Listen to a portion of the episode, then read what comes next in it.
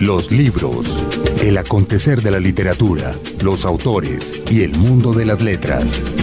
Iniciamos esta nueva jornada por la literatura, los autores y el mundo de las letras que llamamos aquí en Señal Radio Colombia Los Libros. Gracias por estar con nosotros en audiencia siempre en punto de las 8 de la mañana los domingos y en horario de repetición los lunes a las 10 de la noche.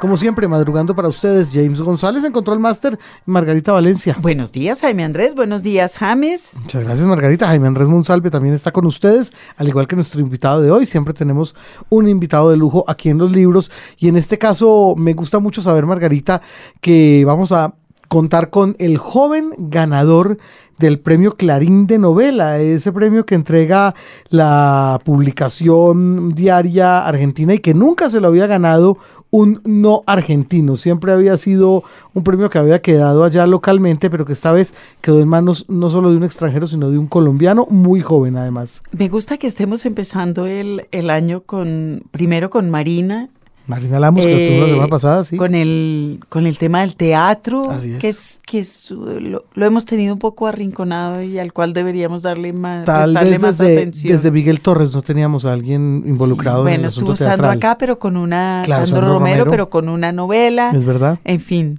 tenemos que remendar nuestros errores. remendar, enmendar. Enmendar. lo remendamos también. Si está muy dañado, lo remendamos, Margarita. Así es.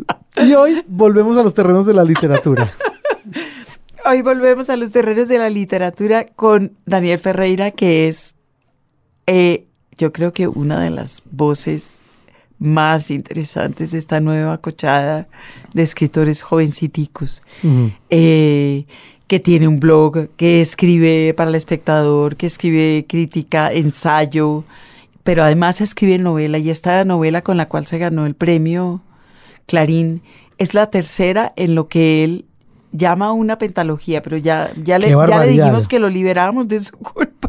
Sí, que no, no tiene por qué No tiene que terminar, pero ya lleva tres. Es un hecho. Qué bárbaro. La balada de los bandoleros baladíes. Viaje al interior de una gota de sangre, que fue el, primero, el segundo en publicarse, pero el primero en escribirse, y este del Clarín. Que es Rebelión de los Oficios Inútiles. Bueno, Tercera novela, ganadora de premio, y nos llena de orgullo que se haya quedado aquí en Colombia. Sí. Así que tener a Daniel Ferreira hoy aquí nos va a servir para hablar de esa pentalogía, de esos temas que tanto eh, lo obsesionan, como son por una parte los estudios que tienen que ver con la violencia en Colombia, por otra parte, mire usted, lo que tiene que ver con la metafísica, con el I Ching, etcétera. Cosas que también están de alguna manera paralelamente narradas en, en una obra compacta que tiene una personalidad muy fuerte y que va a seguir dando de qué hablar seguramente cuando vea la publicación aquí en Colombia, Rebelión de los Oficios Inútiles. Hablaremos también del blog una hoguera ¿Ah, para que arda Goya, que también recibió un premio, el premio de la Universidad de Alcalá al mejor blog en español. Bueno, y aparte de eso, Margarita, para seguirnos enriqueciendo de contenidos, Daniel Ferreira nos facilitó algunos de esos audios que hacen parte del blog, porque el blog tiene lo que llaman podcast. Hicimos, hicimos, hicimos un programa excepcional eh, que matizamos con el trabajo de Daniel Ferreira y su equipo eh, en las calles que y sus comentarios, en fin, estará muy bien y, y, muy interesante. Seguro que sí, Margarita. Así que, sin otro detalle que hablar, para pasar ya con nuestra entrevista a Daniel Ferreira, vámonos con la nota del editor. La nota del editor. El arte es arrojarse al vacío e ir construyendo las alas a medida que uno cae. Las palabras son de Patricia Ariza y las cita el escritor colombiano Daniel Ferreira, quien acaba de ganar el premio Clarín de novela. Este es un premio joven, existe desde 1998, y Ferreira, nacido en 1981, es el más joven de sus ganadores hasta la fecha.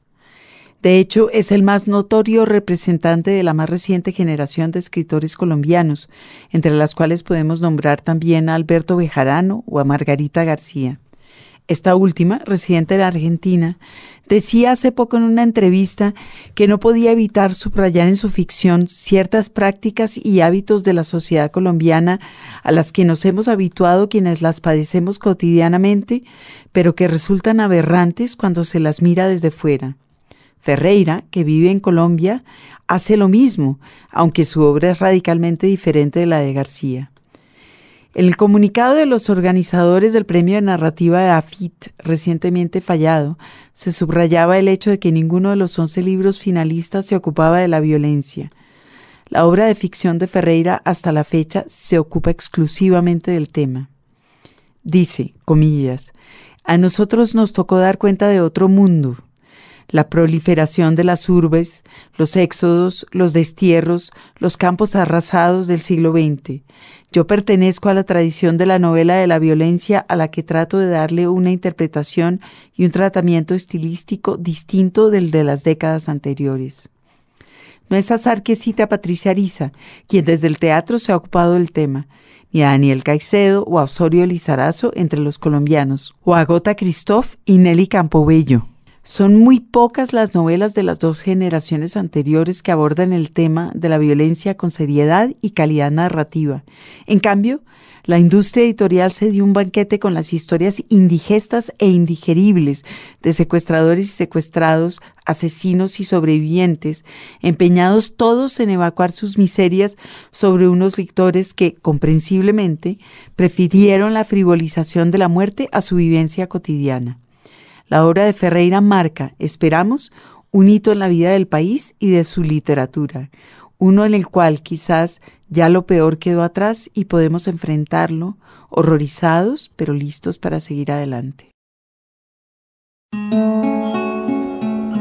Un libro, un autor.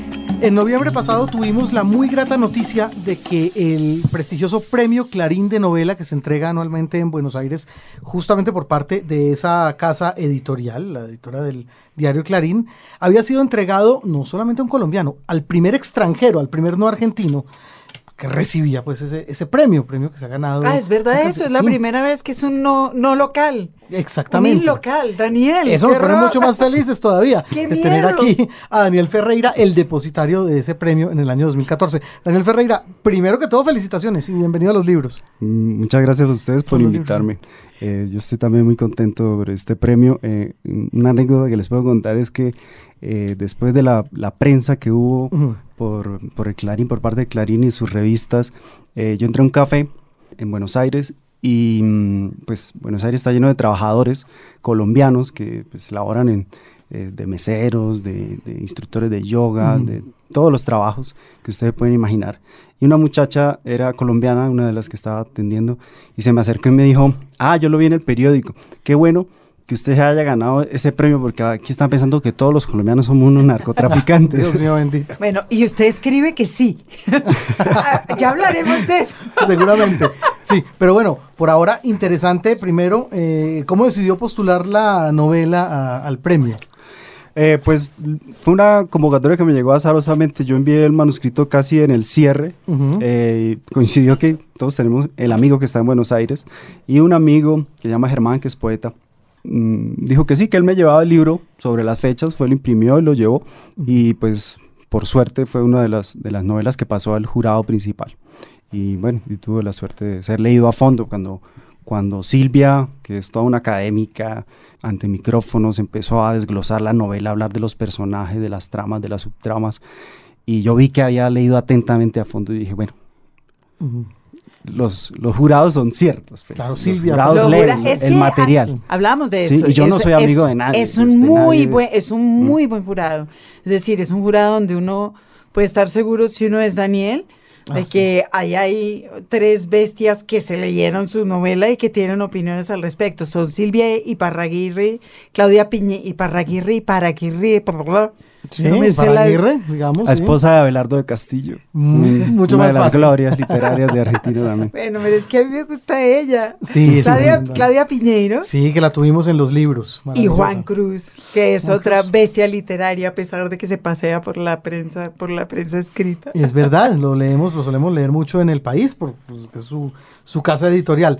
¿Cómo recibió usted la noticia y dónde la recibió, Daniel? Pues en circunstancias difíciles mm, de manera personal, eh, que voy a omitir acá, pero yo estaba haciendo como un, un viaje familiar eh, en Bucaramanga, yo soy de Santander, y mm, salí a comprarme una camisa, algo así, cuando me llamaron de Argentina, me invitaron, me dijeron que todos los 10 finalistas estaban invitados, Ujú. entonces pues, pues como yo andaba como en mis tragedias domésticas, eh, como que eso me permitió un distanciamiento casi que durante todo el viaje Ajá. hasta ya el momento en el que pues, se hizo el fallo, empezó la prensa y todo esto, como que tuve que aterrizar y decir, bueno, concentrémonos en la entrevista y olvidemos un poco las guerras domésticas, porque si no, pues no vamos a poder responder a esto. Pero ese distanciamiento de que a uno le pase algo muy bueno, al mismo tiempo le pasa algo muy, Es muy raro. complicado, es muy raro, pero Claro, lo va a acompañar a uno para, para el resto de la vida. sí. eso es así. Los va a recordar los dos juntos. Sí, eso es verdad. Ya veremos cómo, cómo cuenta eso en 20 años. Bueno, y usted viaja y efectivamente había nueve finalistas más Daniel Ferreira. Sí, había también una extranjera de Chile. Em, esto es una ceremonia fastuosa. Ustedes imaginan lo que es el Clarín en, en Argentina, el principal medio de opinión, un multimedio, son dueños de telefonía. Cada, cada evento que hace también es un evento político. Ah, sí, Eh, hablar, más ahora. Y bueno, como que participé ahí eh, de observador en, en- en el- mi descubrimiento personal de, de lo que está pasando en Argentina y de cómo está polarizado y, de las posiciones que hay. Eh, pero también hubo algo maravilloso en ese evento, fue que le hicieron un homenaje a Sara Facio, que ha sido la, la fotógrafa de, de los escritores latinoamericanos del boom. Esa foto famosa de Cortázar con un cigarrillo que está en las portadas de los cuentos completos de Alfaguara, es de ella. Entonces fue muy bonito eh, cuando empecé a ver el video del homenaje a ella y después pues, recibir el trofeo junto a ella. Y me sentí pues como en el mundo literario, en, en otro mundo literario. ¿no? Claro que sí, está en otro. Yo que estuve mm, husmeando ahí en la prensa lo que salió, por ejemplo, en una de las notas que sacaron sobre su novela, sí no se privaban de aclarar que en el acto no había estado Cristina Fernández, ¿verdad? Uno dice, bueno, no jodas. Sí, no era necesaria la aclaración. Sí, pero lo, lo aclaran. eso- Bueno, también un- un- una prueba de, de la independencia del jurado es un poco que la novela puede ser confundida en estos horizontes políticos que tiene Argentina. El, el Clarín da un premio a una novela que trata justamente sobre, sobre las acciones populares, sobre los movimientos sociales, Sí. que en un contexto, pues, digamos, de contradictores políticos puede ser entendido de una manera extraña, pero bueno, es la imparcialidad del jurado y a mí Sí. me agradó un poco estar ahí. Después me empezaron a contar historias muy parecidas a la mía, me decían que es que habían barriadas donde la gente se tomó eh, los territorios, o sea, había curas y personajes que se parecían. Esto lo dijo pues personas de los, de lo- del primer jurado y, y del segundo jurado, eh, que son los que conocían la novela y me podían decir Eso, cosas porque es sobre que no, no hemos leído ese libro aquí en Colombia.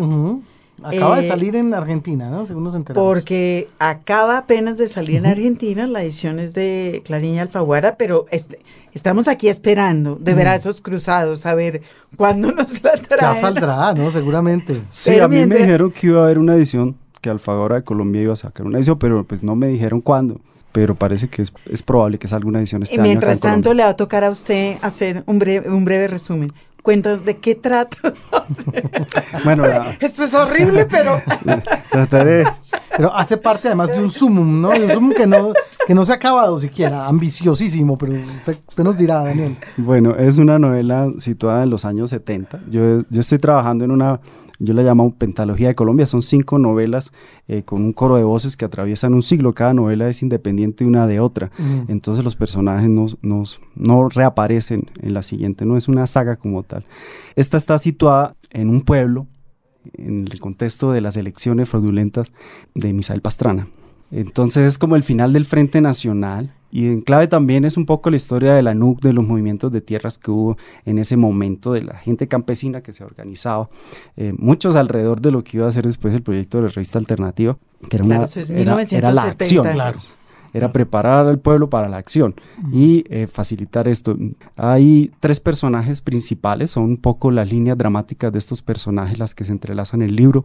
Uno es la líder del movimiento, es una líder cívica, no es una líder política porque no hace parte de un partido eh, eh, reconocible ni mencionado dentro del libro esta mujer encabeza el sindicato de oficios varios, se llama la rebelión de los oficios inútiles porque es un poco la agremiación de la gente que hace los trabajos que mueven a la sociedad, pero que para nosotros son invisibles y hoy aún más, ¿no? Para, la, muestra de esos tres botones, nosotros todos practicamos. Los que barren las oficios inservibles totalmente. Los que venden la comida, los que hacen la radio, ah, gente así, que decide cambiar su realidad. Entonces ella está a la cabeza. El otro personaje es un, un preboste, un, director, editor de un medio que, en el que él casi que ocupa todos los cargos. Él es su secretaria, él es su reportero. Solo tiene un compañero fotógrafo, que es como eh, quien, quien lo acompaña en estas lides y es el que va registrando todo el proceso de esta especie de revuelta popular. Y hay un, tercer personaje que es el terrateniente, eh, a quien le expropian esas tierras y quien de una forma tangencial va a estar involucrado en la represión de la rebelión. Es un personaje tragicómico también, porque es un alcohólico que está desinteresado de lo que está pasando y está en un proceso de decadencia. Entonces, es como la mirada de estas tres la reagrupa el el editor del periódico. Él es el que arma como la gran crónica eh, y finalmente es el que está como en, la línea del periodismo de la época, ese periodismo revolucionario que invitaba a la gente a tomar la acción y él con el ejemplo es quien decide al ver la represión, al sufrir... Es, como el editor de voz, digamos. Ah, em, yo creo que más radical. Ah, sí. Eh, y está inspirado en un, en un, verdadero periódico revolucionario que hubo en la región donde yo viví eh, y cuyo director también eh, decidió tomar las armas ante pues ya el cierre de, toda posibilidad de expresión y de protesta mm, civil.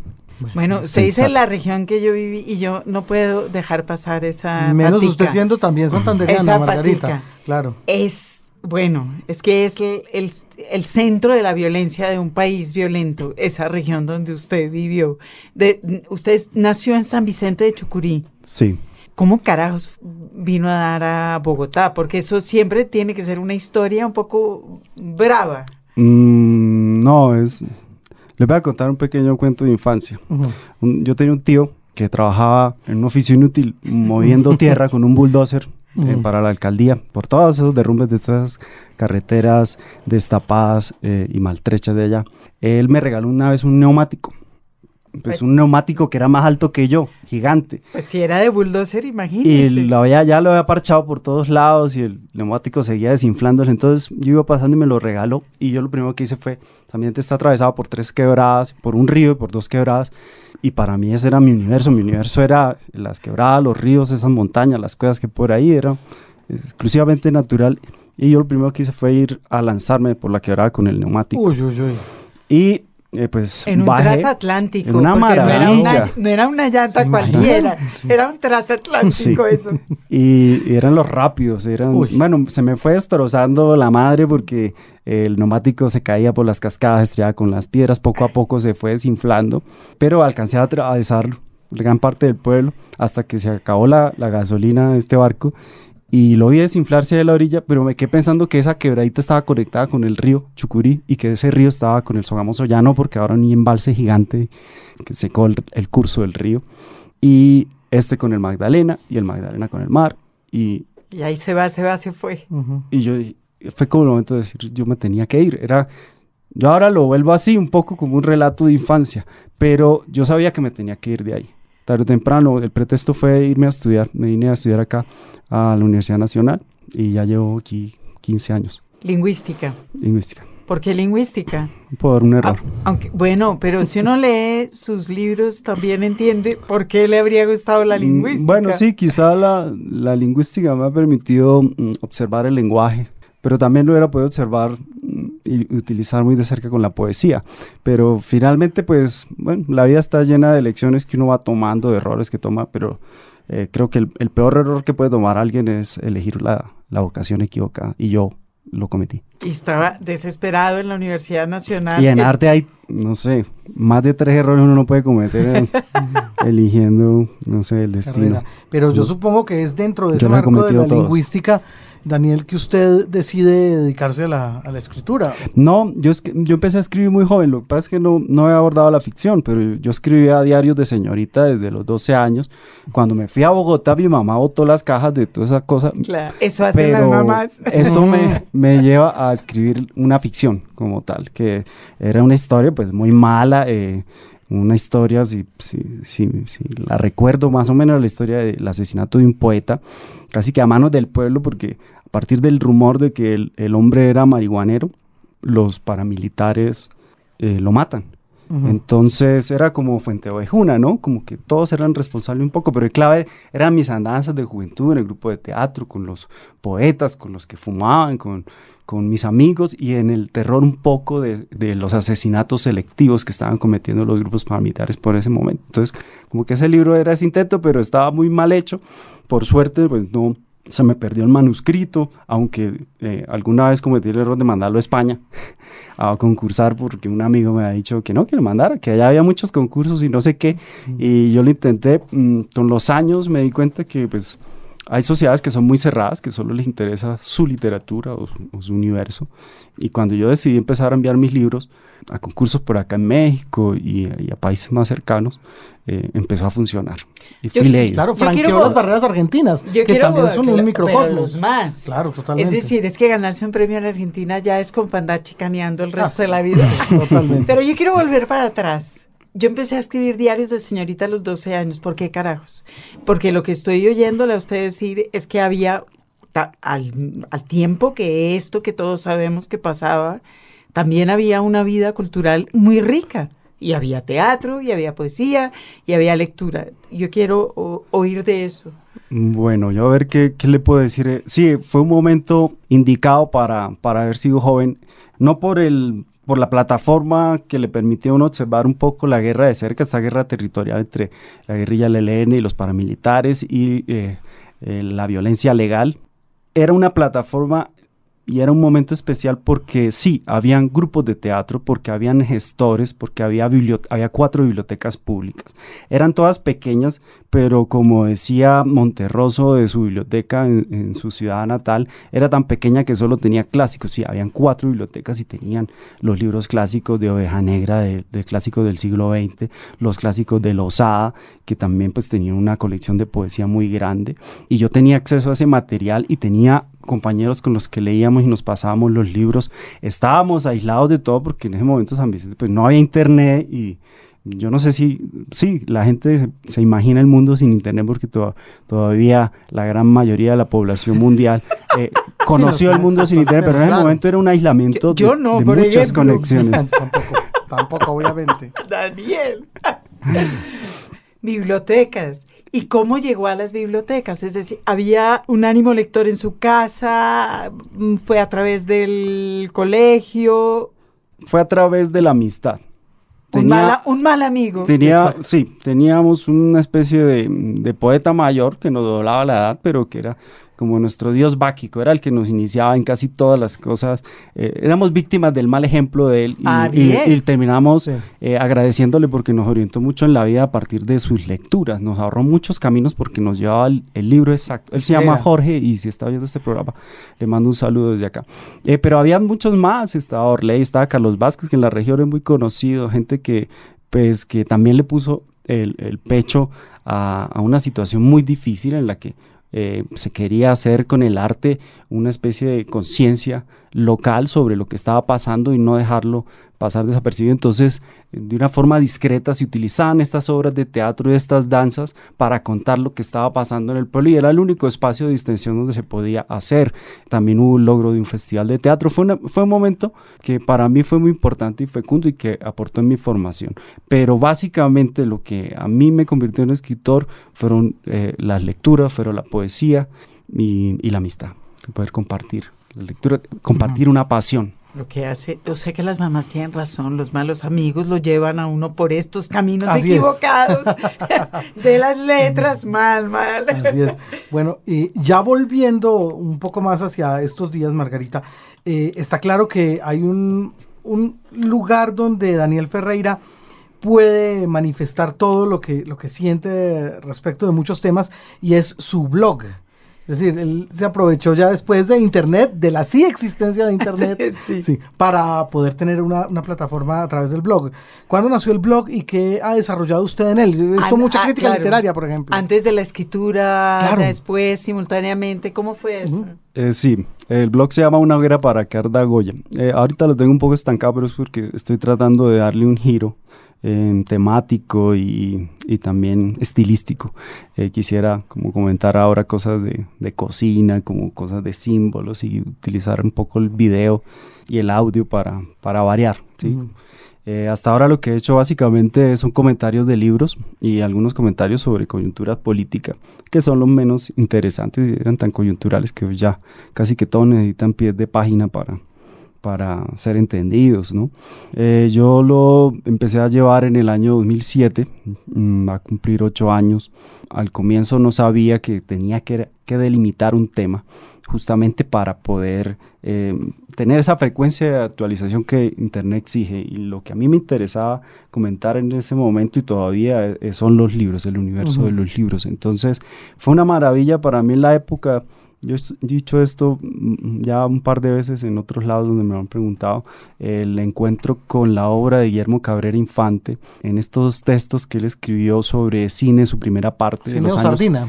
Sí. pero un libro que es una compilación casi que de las notas hasta los años 60, Ujú. que se llama Un oficio del siglo XX, Ah. donde él crea a G. Caín, que es su alter ego, por una prohibición de publicar en los periódicos, porque él publicó un cuento que lo tildaron de pornográfico, entonces lo sacaron del medio, pero le siguieron publicando las cosas con seudónimo.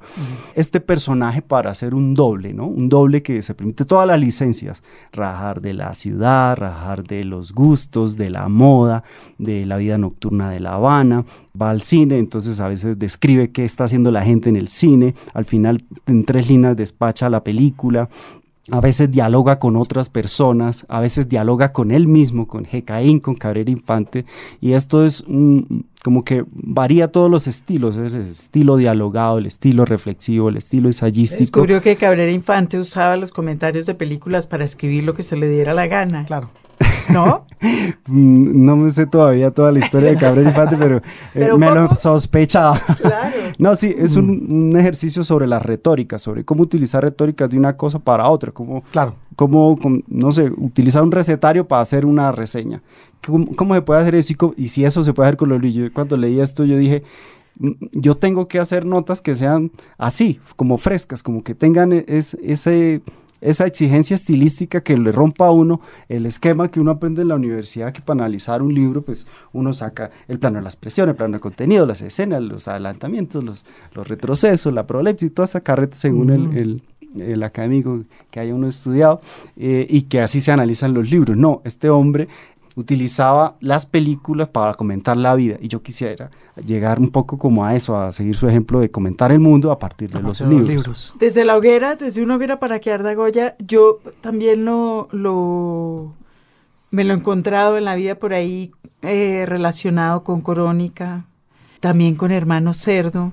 Primero y puso su blog y después empezó a, a usar el blog para lo que se lo inventaron, que es para establecer, para armar redes, Ujú. para... Sí, sí, esto pues fue un, un encuentro también, un encuentro fabuloso con gente que en otros lados de América Latina estaba haciendo exactamente lo mismo y que se ha pillado que eso, ¿qué es Internet? Es una red de redes. Ujú. Entonces, ¿cómo uno crea redes y cómo y a quién va a enlazar uno a la red que uno tiene? Entonces, cuando uno empieza a crear estos vasos comunicantes, se pilla que pues el blog sigue, es una página unipersonal donde uno mantiene un control editorial sobre lo que saca ahí y la responsabilidad sobre lo que uno hace, porque Claro. un problema de internet es que usted solo controla lo que dice hasta donde lo dijo, pero usted no sabe qué es lo que los demás van a hacer con lo que usted está diciendo, ¿no? Incluso con la exposición visual de la imagen de uno. Usted pone su foto en no sé dónde, alguno le da me gusta, otro la coge, la redita, la pone en otro lado, eh, otro lo persigue, otro lo espía. eh, es decir, usted, uno no tiene ese control porque la esfera de lo privado y de lo público se han confundido. Pero yo me di cuenta que con solo el blog no, no bastaba, que había que establecer otras alianzas. Y entonces integrar la redacción era eso, crearme un medio eh, local donde donde pudiera, no sé, promocionar amigos, autores, gente eh, de la que iba sabiendo a través del mismo ejercicio de navegar por la web, eh, y a quienes invitaba, que era Crónica, ¿sí? que, que hacía un experimento un poco ahí, mm, que son una revista digital con cinco sesiones en la que rastreamos un poco la red, cada editor que tiene una sesión rastrea en su tema, en el cine o en el cuento o en el ensayo o en la crónica, y propone algún texto que haya visto por ahí, que esté como en en algún lugar donde no haya mucha tribuna y buscamos a esos autores y tratamos de integrarlos en una ventana. Esto eh, viene inspirado por Hermano Cerdo, Hermano Cerdo que es una web digamos más amplia, con una red más amplia latinoamericana, también con más trabajo anterior y que eh, se ha ido trasladando como a otros niveles, ¿no? Ya a la, a la producción de, de, libros digitales, son editores que trabajan también en, Em, en la creación de PAF, en Mundo Digital. René López Villamar trabaja en Conaculta con los libros digitales de, pues, de México. Mauricio Salvador también es editor de una gran publicación seria de allá. Javier Moreno, que es un matemático que está en el mundo de la programación y que hace unas páginas impecables. Vive, en Canadá, ¿no? Vive en Canadá, es un En London, London, Ontario. Exactamente. Es, el lugar a donde tenemos que ir ahora. Yo todos los caminos conducen a ah, London, Ontario. Ahí está Javier Moreno, saludos, que nos escucha. Entonces todos ellos tienen un bagaje en áreas distintas, pero mm, al integrarse ahí, como que cada quien trae su audiencia también.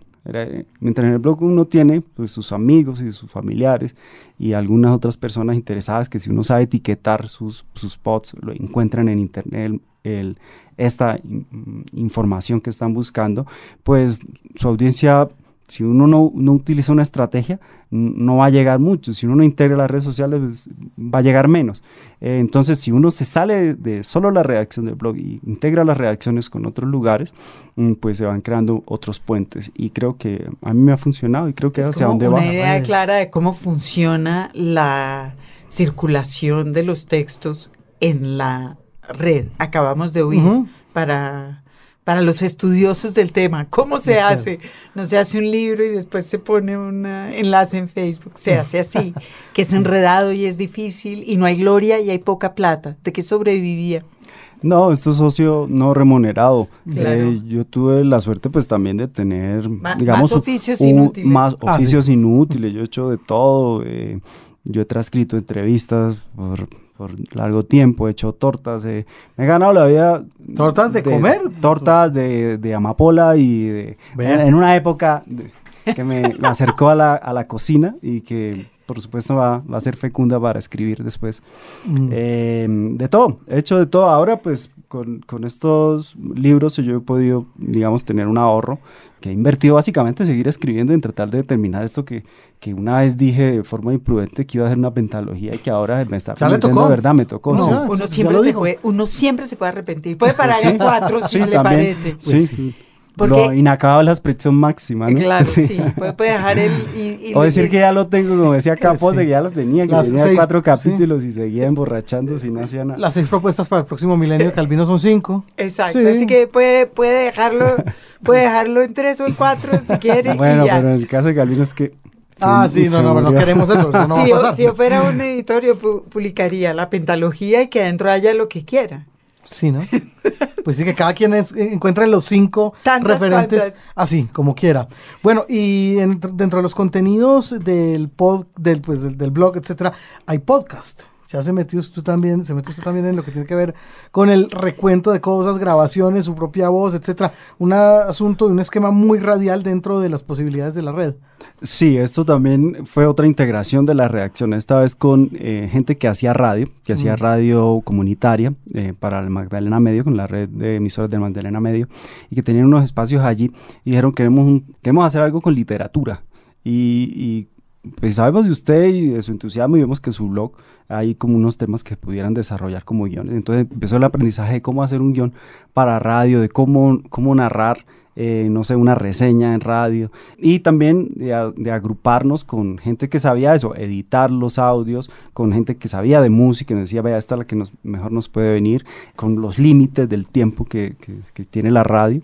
Eh, y la suma de todos esos trabajos eh, nos permitió hacer dos series, una que se llamaba La Ruta del Salmón, que consistía en hacer reseñas de, autores, de, los libros excepcionales. Hicimos de Bolaño, hicimos de Borges, hicimos de Vilamatas, hicimos de Matthew Obasho, hicimos de Emily Dickinson, hicimos de mm, María Mercedes Carranza. De Panero que nosotros usamos acá. Claro, el poeta Panero. Bueno, yo quería, yo quería que echáramos una ahorita, Claro, Andrés. enseguida apenas concluyamos esta sección y después de que escuchemos a Daniel Ferreira, ganador del premio Clarín, leyéndonos un fragmento precisamente de su De la novela que todavía no podemos leer en Colombia, pero esperamos que ya casi. bueno, primicia, primicia porque el propio autor va a leer un fragmento de esta novela inédita por, por ahora en nuestro país, recientemente publicada en Argentina.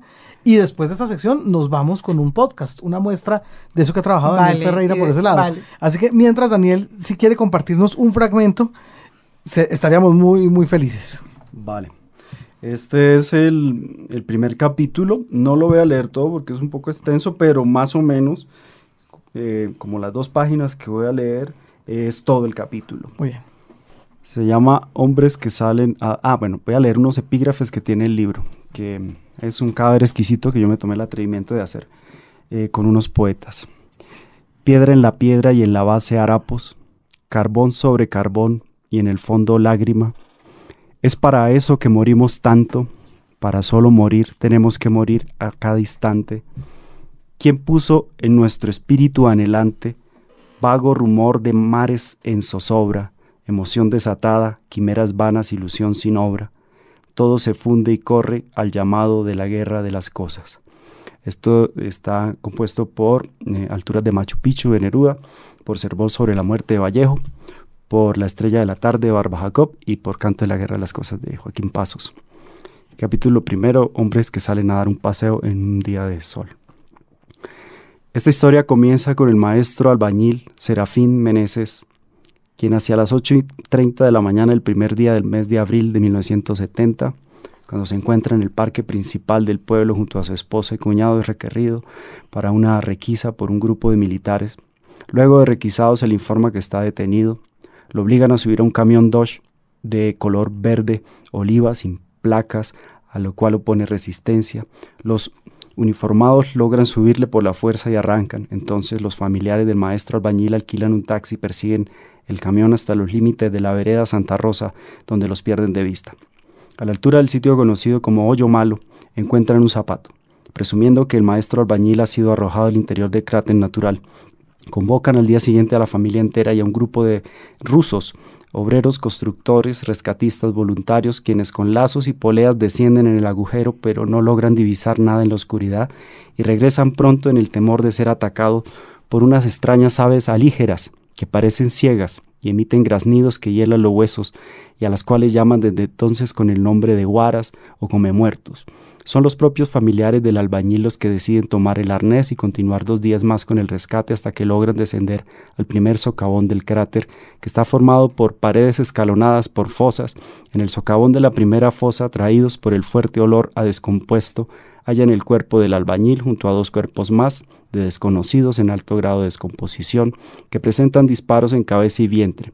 Esta historia comienza con el cacatero Benigno, quien es detenido cuando investiga la extraña desaparición de su amigo el curandero y quiropráctico Maximinio Velázquez, apodado Sobayeguas, que a su vez ha sido conducido, según testimonio de testigos osculares del hecho, por dos hombres armados a los calabozos de la alcaldía.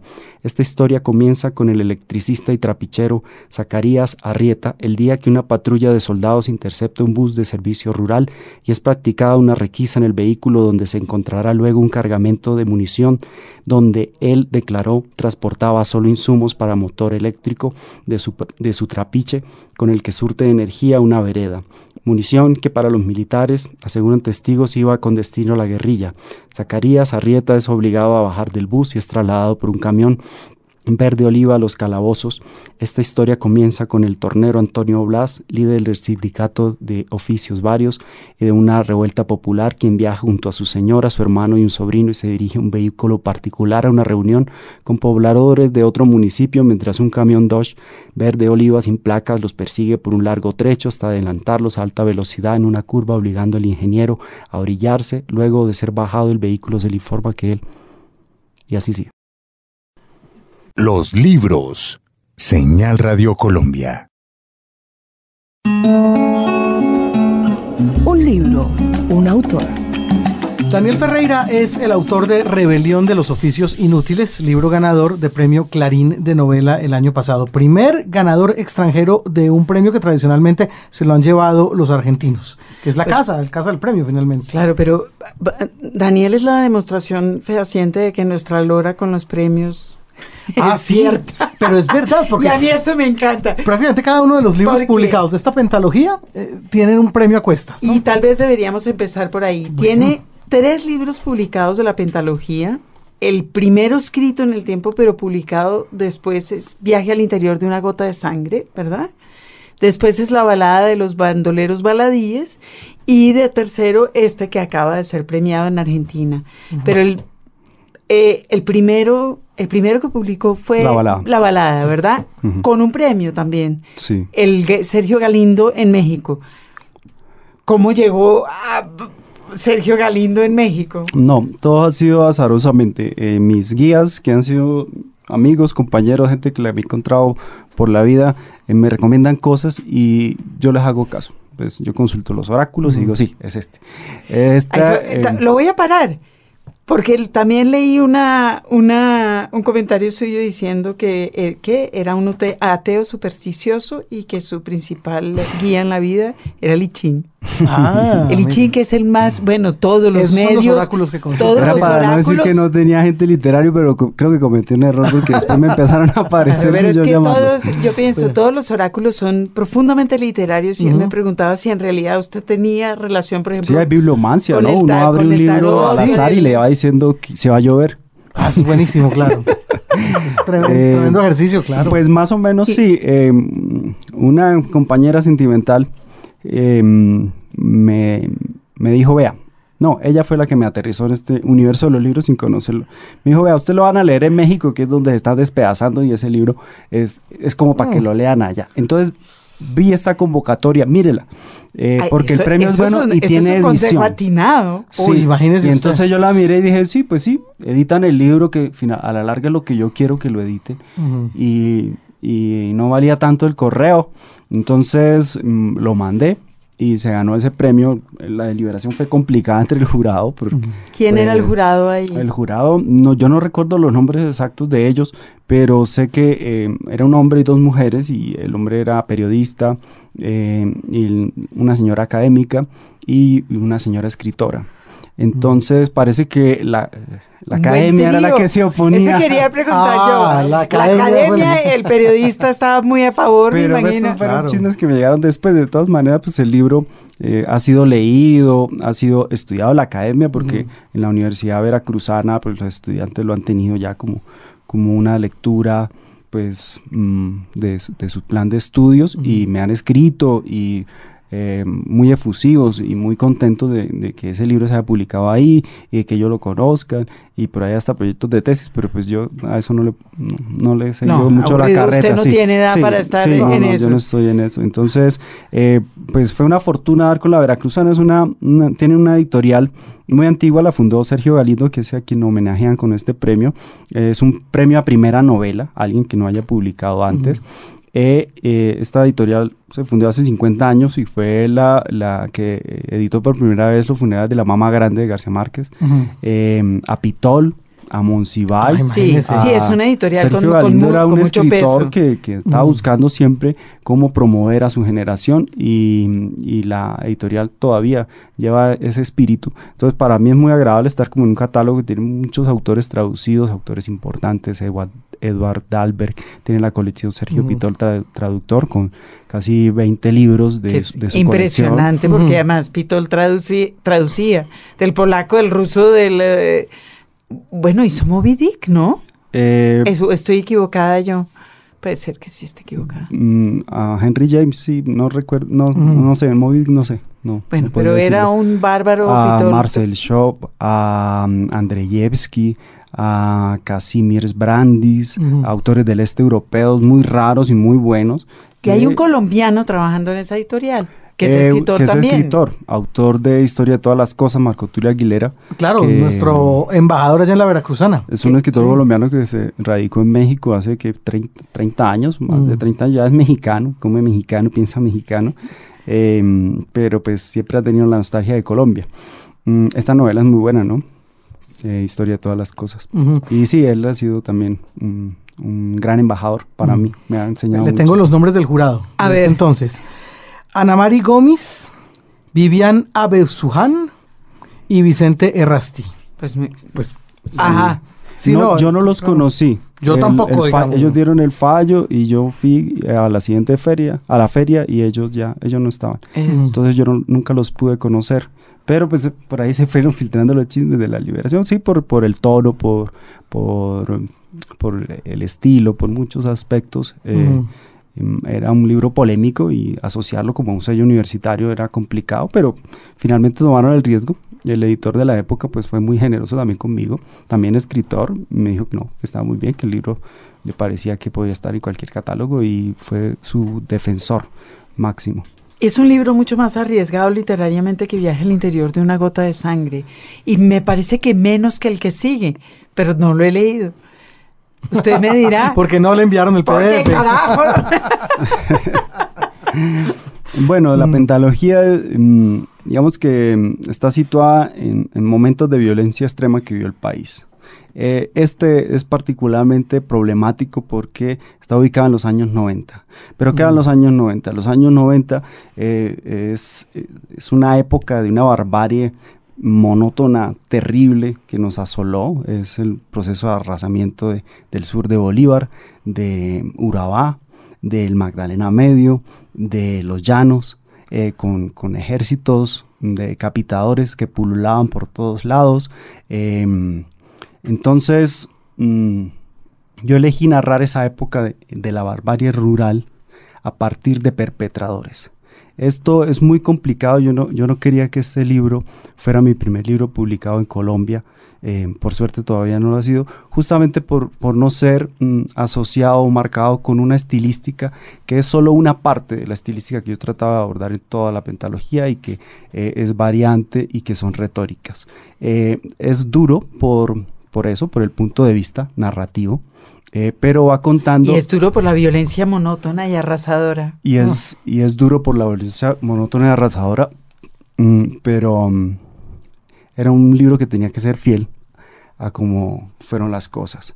Entonces, em, yo, yo creo que el realismo no tiene por qué transponer la realidad, pero eh, al, al ser la literatura una elaboración estética de aspectos, uno tiene que buscar cómo mm, poner todos esos puntos de vista juntos eh, y no soslayarlos.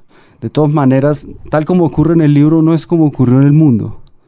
Pero eh, lo que me sirve a mí es, es el, el universo de barbarie en el que viven los personajes que viven en este libro. Eh, a mí lo que me interesaba era como ver ese, el entorno, el desarrollo y las consecuencias de una vida de criminales. Mm, Yo elegí el punto de vista de quienes han vivido, de quienes están en la indigencia o en la locura o en la neurosis, eh, o quienes lo han perdido todo. Entonces en el libro hay un personaje que narra desde la cárcel los momentos que fueron definiendo su prontuario, eh, otro que narra desde la indigencia, las, pérdidas y derrotas que tuvo a lo largo de su vida. Estos hombres han participado en crímenes, estos hombres, es, es toda la, la, vida de los personajes. Pero por detrás también hay, hay otra violencia más doméstica. Eh, que algunos escritores le llaman transpersonal, pero yo creo que son, son las, las, violencias de la agresión interpersonal de los individuos, cómo se encontran estas violencias. También hay personajes de esto. Entonces, no solo por las violencias políticas se llega a quebrantar una sociedad, una, un, una vida se puede quebrantar desde la casa, desde el trato con los padres, con los hermanos, con el medio en el que uno está viviendo. Y eh, a mí siempre me fascinó un poco estas vidas de estos personajes el origen de esa novela es un asesinato brutal que hubo en el pueblo. Yo fui una vez en una de esas vacaciones y me lo contaron dos mercenarios mm, que habían asesinado o violado a una señora que era eh, una señora humilde, mm, pedía limosna, vivía en una pobreza. Y a mí me sorprendió mucho esa, esa noticia, no tanto por haber conocido a la señora, sino por quienes podrían cometer algo así con una señora. ¿Sí? ¿Qué, ¿Qué, tipo de neurosis y de locura podría tener un, par de mercenarios que hicieran esto? Y a partir de eso empecé a crear las preguntas que iban a ser como la base de lo que iba a ser la balada. Eh, y detrás está esto el decorado de, la época y de momentos episódicos que pues mmm, van a ser reconocidos por algunas personas que lo lean. Yo creo que por cualquier persona sí. que viva en Colombia, cualquier persona que viva en México, ve en este libro una cosa que es muy, muy difícil de armar literariamente y usted lo logra, que es la sin salida de la violencia. Y la decir, inercia de la violencia. Sí, de, esto yo creo que es, que es un libro que, claro. Y las consecuencias debe, de una debería vida, leer todo el mundo ahora. Y las consecuencias también de adoptar una vida de esta. Yo pensé también en la gente sin futuro, la gente que engrosó estos ejércitos, ¿sí? la gente que recibió órdenes y que un poco eso los, los distanciaba del protagonismo. Eh, de los soldados, de los sayones, de los ejércitos que arrasaron el país. ¿Quiénes eran estos hombres? ¿Por qué terminaban ahí? Eh, yo elegí ese punto de vista de la remembranza, de, también lo llaman la anamnesis, que son estos recuerdos que se detonan por, mm, por conexiones que hace la mente, eh, recuerdos involuntarios, porque me di cuenta que la los actos de la vida se explican una vez vivido. ¿sí? una vez uno ha vivido puede entender las elecciones que tomó y cómo o afectaron o, a la gente y cómo me afectaron a mí, cómo uh -huh. afectaron mi destino. Por eso, eh, si yo sitúo a estos personajes desde su juventud y voy creando el monstruo, que, quizá eso fue lo que hizo Castellanos Moya, eh, el libro hubiera sido todavía más, más agresivo. Eh, el hecho de situarlos en, en las consecuencias de sus actos les permite quizá al lector explorar por qué esa vida se, uh -huh. se, fue degradando a ese nivel. Y le permite a usted escribir desde la distancia también, porque escribir de la distancia, sí. digo yo que yo me estoy quejando aquí desde la lectura y es una lectura absolutamente mm, absorbente, pero que la escritura tuvo que haber sido mucho peor, pienso yo. Mm, sí, si quiere les ofrezco leer un, un fragmentico de esta para que pues la gente uh -huh. también se imagine el tono. La balada de los bandoleros baladíes. Voy a leer el capítulo, un capítulo que se llama Niños que sueñan con papá. Sueño que estoy en una fábrica de muñecas.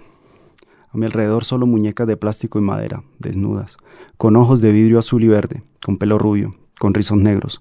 Sueño que descuartizo a las muñecas, les arranco la cabeza, los brazos, las piernas. Sueño que me como un explosivo y se me explotan por dentro las tripas. Estoy muerto, pienso. Qué vaina. No hice nada con mi vida. Sueño que me atacan los perros. Son dos, negros, bravos. Quiero atravesar una puerta cerrada y los perros no me dejan, se acercan. ¿Qué hago? Me sudan las manos, no puedo moverme, me morderán. Uno se lanza y me prende la nalga. Alzo un mandoble de machete y le doy en el costillar. El otro perro ataca y me da en la pierna. Lanzo otra vez el machetazo y le parto el pescuezo y sigo dándoles y no se mueren hasta despertar. Sueño que voy al cementerio para robar lápidas, pero en el fondo lo que busco es la tumba de mi papá. No puedo recordar el sitio donde lo enterramos. Hago un recorrido y leo la inscripción de cada osario. Siento miedo porque el cementerio está solo y ya oscurece. Ahora lo único que quiero es encontrar la tumba de mi papá y acostarme encima. No la encuentro. Entonces levanto la vista y veo a mi bisabuela. Está de espaldas. Veo tan solo la nervadura de sus varices, la falda color vino tinto, la espalda encorvada, el matón de pelo rojo. En cualquier momento va a voltear con un cuchillo en la mano, en cualquier momento va a darle la vuelta a los párpados y a perseguirme con los ojos encarnados. Siento miedo de ella y empiezo a correr. Me quiere matar. Mientras corro, la pierna derecha queda paralizada. Mi papá, además, de pelirrojo era Chengo. Le pido que me ayude, que no deje que me mate mi bisabuela. Me ayudo con las manos para arrastrar la pierna. La vieja se acerca. Quiero defenderme de ella y no puedo. La vieja se queda quieta y señala una larga tumba de cemento gris. Es la tumba de papá. Está sucia, llena de rastrojos, sin flores. Me pongo a limpiarla. Le pido que no me deje morir de hambre, que estoy sin trabajo, que nadie me da camello. Le confieso que mi bisabuela me anda buscando porque me quiere matar. Le pido que no la deje. De repente me acuerdo de mi pierna. Ya no hay la puedo mover. Busco a mi bisabuela, pero se ha ido. Le quito las flores a la tumba de los niños para adornarla de mi padre. Ahora sueño que voy por una carretera larga, recta, con árboles en hilera que se pierden en la bruma sin fin. Cae un rayo, los árboles en hilera se parten por la mitad y se doblan sobre la carretera. Mierda, digo, el fin del mundo, y empiezo a correr por la planicie. Sueño que una niña de vestido blanco me mira los pies, de los pies a la cabeza y dice que soy feo. Entonces la escupo en el pelo. Ella corre, llama a su madre. Sueño con cigarras en una carretera y al fondo se pone el sol de los venados. Las busco a las cigarras, pero no las veo. El ruido es palpitante. Sueño que vuelvo, Puedo llegar en un brinco a la torre de la iglesia y de ahí a las cuerdas de ropa extendida que atravesan el cielo. Miro hacia abajo y, y veo los techos, pero cuando la toco, la casa de mi amigo, mala verga, y le quiero mostrar de que soy capaz, alto y me doy de nariz en el pavimento. Él se ríe de mí, sueño que todo a mi alrededor se incendia, sueño que soy leproso, que pido limosna y que nadie me da una moneda, sueño que envenenan mi almuerzo, le digo a la mesera, me envenenaron, vomite, dice la mesera, me meto el dedo en la boca y vomito un pájaro, sueño con un viejo que se ríe y tiene los dientes negros podridos, me le acerco, le doy un beso y el viejo se transforma en una bella mujer, pero la mujer no se deja tocar. Sueño que mamá llegue otra vez con la noticia, mataron a mi papá, tenemos que ir al entierro, dice. Entonces vamos, respondo. Entramos en una capilla donde solo hay hombres vestidos de negro, de espaldas a quienes nunca vemos la cara. El cura pide que levanten la mano todos los hijos del difunto y adentro de la iglesia todos los hombres sin cara levantan la mano menos yo. Le digo a la vieja que nos vayamos, que rápido, que antes que volteen a mirarnos. Entonces todos voltean y todos tienen la nariz de mi papá. Todos son mi papá. Los libros. Señal Radio Colombia. La lectura de este fragmento de la balada de los bandoleros baladíes de Daniel Ferreira da pie para que entremos en materia dentro de un aspecto muy puntual que queríamos trabajar también en este espacio de los libros en particular con el autor ganador de premio Clarín de Novela y es su trabajo en el mundo del podcast. Eh, me parece que fue una lectura muy apropiada como introducción para uno en particular que usted hizo con respecto a un personaje que tiene el oficio del enterrador. Sí, esto hizo parte de, otra serie que estábamos haciendo sobre los oficios. se llamó Zapateros sus zapatos. Entonces, en, un viaje a Medellín, mm, hicimos una entrevista a, un señor que estaba limpiando las tumbas del cementerio de San Pedro eh, y él empezó a contarnos un poco cómo era su vida y fue, fue maravilloso encontrarlo porque pues encontró sus azares, su, temor a, que no lograra pensionar, eh, las, las, minucias y las peripecias que tenía que pasar en los momentos de clímax, de, guardar ya el cajón, eh, las reacciones. Entonces, este es uno de los podcasts que, que a mí más me gustaron también y quería compartírselo.